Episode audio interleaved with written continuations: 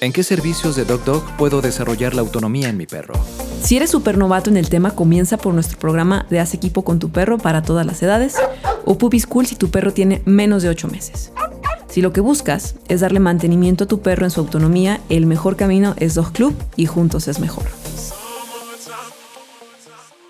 Este es el Dogcast con Lina Palafox, una producción de Dog Dog y Aurix Producción Creativa.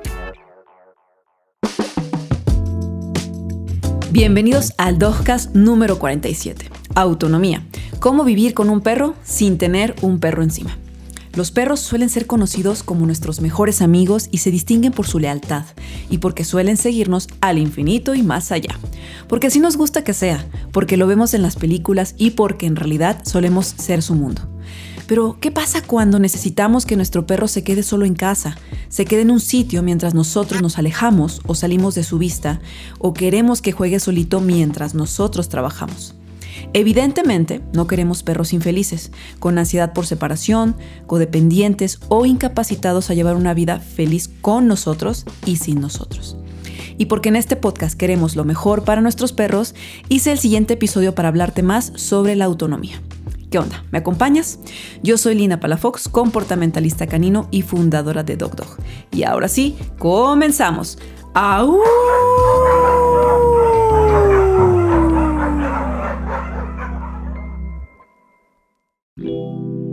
Hola, soy Carla, soy la humana de Mila y Maya y la actividad que podemos realizar con Maya es la tolerancia a las incomodidades. Esto nos ha ayudado mucho con su paciencia y con que respete en casa pues la comida de todos, el plato de su hermana y a ser paciente esperando su turno.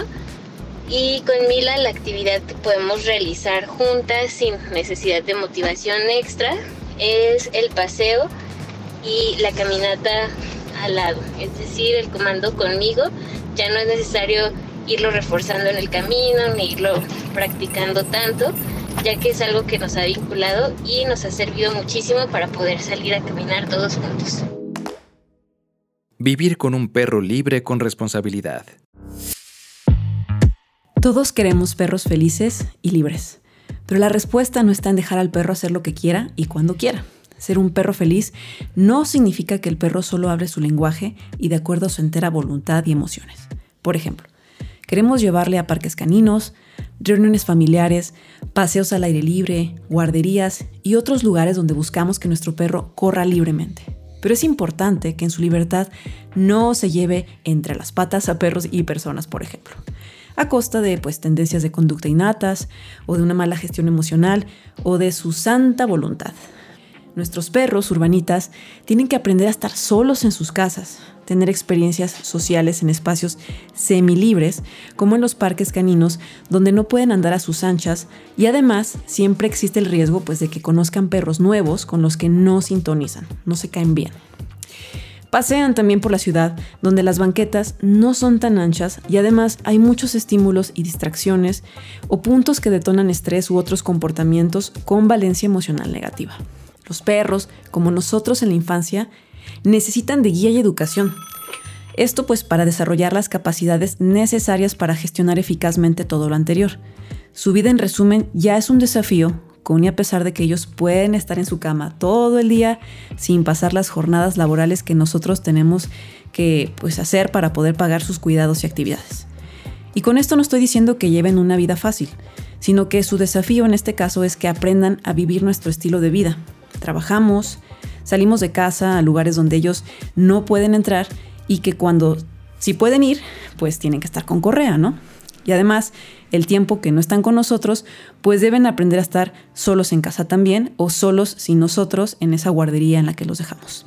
También, eh, pues cuando sí salimos con ellos y usan la correa la mayor parte del tiempo, pues no pueden expandirse, no pueden ser realmente libres. Y cuando se nos ocurre o tenemos la oportunidad de poderlos llevar a un lugar donde podemos soltarlos, pues la verdad es que la mayoría de las personas que conozco no eh, saben cómo manejar bien a su perro en estos espacios. Los perros realmente no tienen una cooperación y por ende esa libertad se convierte en una especie de libertinaje. Hay problemas. Y también por otro lado, las personas que desean soltar a sus perros, pues en realidad todavía tienen miedos. Es un proceso en el que los humanos eh, deben aprender a sentirse tranquilos, de soltar a sus perros, donde ambos, perro y humano, pues deben aprender a cómo andar responsablemente sin correa. Un perro, por ejemplo, que destroza su casa cuando está solo, que, que, siente miedo mientras pasea o reacciona de forma agresiva ante cualquier otro sujeto social, llamémoslo perro o persona, pues en realidad no tiene muchas chances de ser libre tampoco. Más bien le esperan un montón de restricciones, dificultades, rechazos y lo más triste es que la mayoría de las personas que atienden a estos perros en un proceso de corrección de conductas, como tradicionalmente se les llama, pues lo hacen solo para que dejen de resultar, eh, eh, que deje de resultar incómoda la convivencia con sus perros. No para el fin máximo y más importante que es que su perro esté sano y sea feliz, que tenga autonomía y pueda disfrutar de su libertad. Por eso ser un perro libre y autónomo no es la meta, es de hecho el camino que necesitamos aprender a andar. Es cuando liberamos a nuestro perro y no me refiero a soltarle la correa sin más o dejarlo que ande sus anchas, eh, pues ahí nada más haciendo lo que se le da la gana tal cual, es cuando dotamos a nuestro perro de herramientas que le ayudan a encajar socialmente, a respetar el espacio de otros perros o personas, a seguir normas, aun cuando la correa no está de por medio y pues eh, nuestro perro además gestiona emociones para evitar responder de manera ineficaz a situaciones por las que podrían enfrentarse eh, cuando están a varios metros de distancia de nosotros. Por esto, Debemos promover la autonomía de nuestros perros como individuos y desarrollarla antes de liberarlos sin preparación previa, haciéndolos capaces de gestionar su vida, de empoderarse de ella. En lugar de querer controlar todo el tiempo a nuestros perros a través de la obediencia o de ser autoritarios con ellos, priorizando nuestras exigencias sobre sus necesidades. Es aquí que podemos empezar por enseñarles a resolver desafíos cognitivos solos, para que en el día a día, que enfrenten una situación difícil, pues respondan pensando y no reaccionando. ¿Qué te parece? Riesgos de vivir con un perro autónomo. Siempre hay riesgos al empoderar a nuestro perro y dotarlo de autonomía, de libertad. Por ejemplo, Ethan, mi Blue Healer, quien es capaz de conseguir comida sin importarle los desafíos y consecuencias que esto implique para ella. Coge, por ejemplo, eh, comida de las mochilas de otras personas. Y esto no le importa, ella solo quiere seguir sus antojos o eh, obedecer a su hambre. Pero realmente este comportamiento es algo excepcional, no es algo con lo que se exceda todo el tiempo. O por ejemplo, un cliente un día me dijo que tenía serios problemas porque ahora su perro sabía cómo abrir por sí solo su alacena, abrir puertas de la casa o eh, pues que ahora se alejaba más metros de, su distancia cuando salían a pasear al bosque sin correa. Y que eso le preocupaba, ¿no? ¿Estos son problemas? Sí, pero son más deseables que si nuestro perro no puede salir de casa porque tiene miedo o no es siquiera capaz de resolver un juguete interactivo porque le da miedo mover las tapitas o se siente incapacitado y frustrado para poder eh, hacer por sí mismo algo tan básico como mover con su pata dicha tapa o cajoncito. Cuando alguien goza de libertad para tomar decisiones, puede también equivocarse y puede tomar algunas decisiones que no son las que nos gustaría. Esto es un precio que me gustaría te sientas dispuesto a pagar cuando cosechas la autonomía en tu perro. A mí no me parece costoso en realidad ese precio, aunque haya tenido que dar la cara porque Ethan se comió la torta de algún compañero. Al contrario, me enorgullece saber que si algún día me encuentro en una situación parecida a la de una película del fin del mundo, sé que puedo salir corriendo de la casa para salvarme y pues la Ethan podría salir corriendo también para salvarse. Y aunque tuviéramos que separarnos por cualquier circunstancia exagerada donde las personas luchan por sobrevivir y difícilmente compartirían los limitados recursos inclusive a un perro con ojos grandes y brillosos, pues me alegra que ella con su carisma, sus habilidades sociales, su tenacidad, su valentía, su habilidad para resolver desafíos físicos y su inteligencia, podría sobrevivir para encontrarnos felices y heroicamente al final de la película. ¿Mi perro es autónomo? ¿Ya conoces nuestro programa Haz equipo con tu perro? Desde hace ocho años, este programa ha sido todo un éxito. Generaciones de alumnos humanos y caninos han sido parte de nuestro proceso para ser más felices juntos, para hacer equipo no solo entre ellos y como binomio, sino también para formar parte de un grupo de compañeros con los que podrán hacer amistad A través de este programa aprenderás sobre paseo, socialización, desafíos cognitivos, formas de cómo enseñarle a tu perro más conductas y trucos, algunos juegos y ejercicios para que se la pase súper bien dentro y fuera de casa, aspectos tan importantes como la socialización, el lenguaje canino, la gestión emocional y cómo ayudar a tu perro a que se forme con más habilidades que le permitirán enfrentar mejor situaciones de la vida cotidiana. El sueño es que tú puedas vivir con tu perro diferentes experiencias, un hiking, ir a espacios públicos, llevártelo de vacaciones, estar entre más perros y más personas y que te sientas cómodo. Asimismo, que tu perro aprenda a ser más feliz y que tú tengas los elementos necesarios para nutrirlo no solo a través de una increíble dieta, sino también a través de una mejor salud comportamental que incluye que tú aprendas aspectos sobre sus cuatro dimensiones, social, física, emocional y cognitiva. ¿Te late? Bueno, pues pide informes por mensaje directo o también puedes pedirlos a través de mi Instagram en arroba linapalafox. Hay una infinidad de situaciones en las que me doy cuenta si un perro es autónomo, pero opté por elegir las más comunes con las que te puedes identificar y hasta sentir atraído. Voy a decírtelas y mientras las voy platicando, bueno, pues tú harás check en cada una en la que digas, sí, mi perro es así. Primero, tu perro es capaz de realizar trabajos de olfato de básicos a complejos sin tu ayuda, sin que le estés diciendo, ándale, busca, tú puedes, etc., sin que le estés motivando y dirigiendo constantemente, e inclusive podrías salirte de la habitación y dejarlo solo resolviendo dichos desafíos mientras tú haces cualquier otra cosa o hasta te sales de la casa. 2. Cuando vas a un parque, tu perro se aleja de ti para ir a convivir con otros sujetos sociales, perros o personas, o para interactuar con el entorno.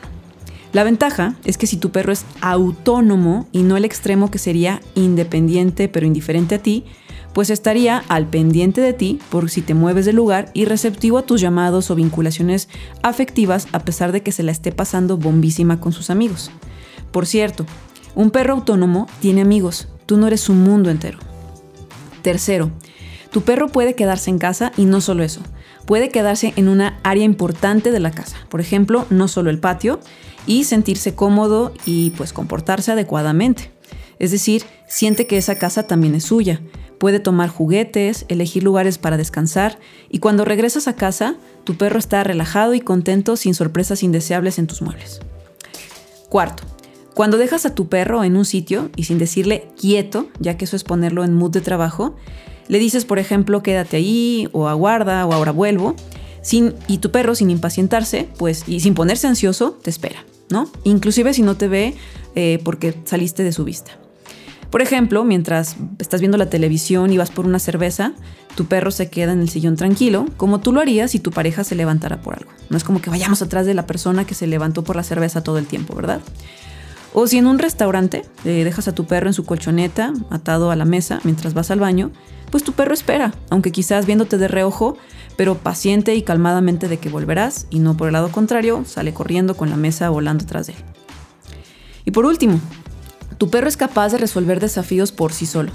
Desde obtener una pelota que se fue debajo del sillón, mover alguna silla para treparse por algo que quiere, saltar obstáculos para llegar a algo que le interesa. Inclusive es capaz de ir a conocer un entorno nuevo sin que tú vayas junto a él o acercarse a nuevos perros o personas con señalética adecuada para presentarse y sacarse la espinita de conocer al perro que nunca quizás antes había visto en el paseo. ¿A cuáles de estas hiciste check? ¿Cómo trabajo la autonomía? Hola, hola. Nosotros somos Constanza y Nova.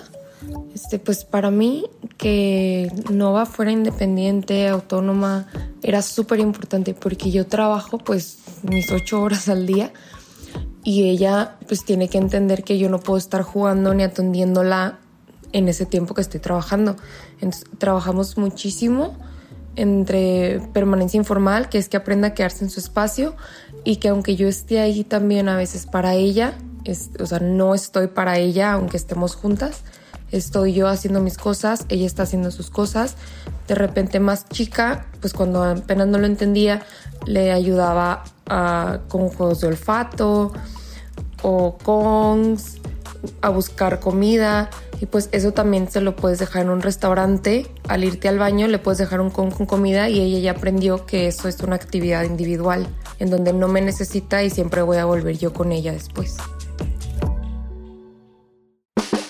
Hay muchas formas de lograrlo, pero te resumí cuatro de los ejercicios base para emprender este camino de la libertad y la autonomía.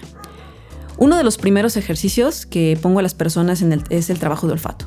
Tu perro deberá hacerlo cada vez más lejos de ti, sin ti, sin tu ayuda y desafíos cada vez más complejos. El segundo es dejar que tu perro a ratos esté en la casa eh, en, otro en, otra parte diferente a la que tú estás, limitado por un corral o una reja mientras tú estás eh, haciendo otra cosa. Estamos bajo el mismo techo, pero cada quien en lo suyo. Tu perro podría estar dormido, comiendo un snack, saboreando su Kong o liquimat y tú lo que quieras.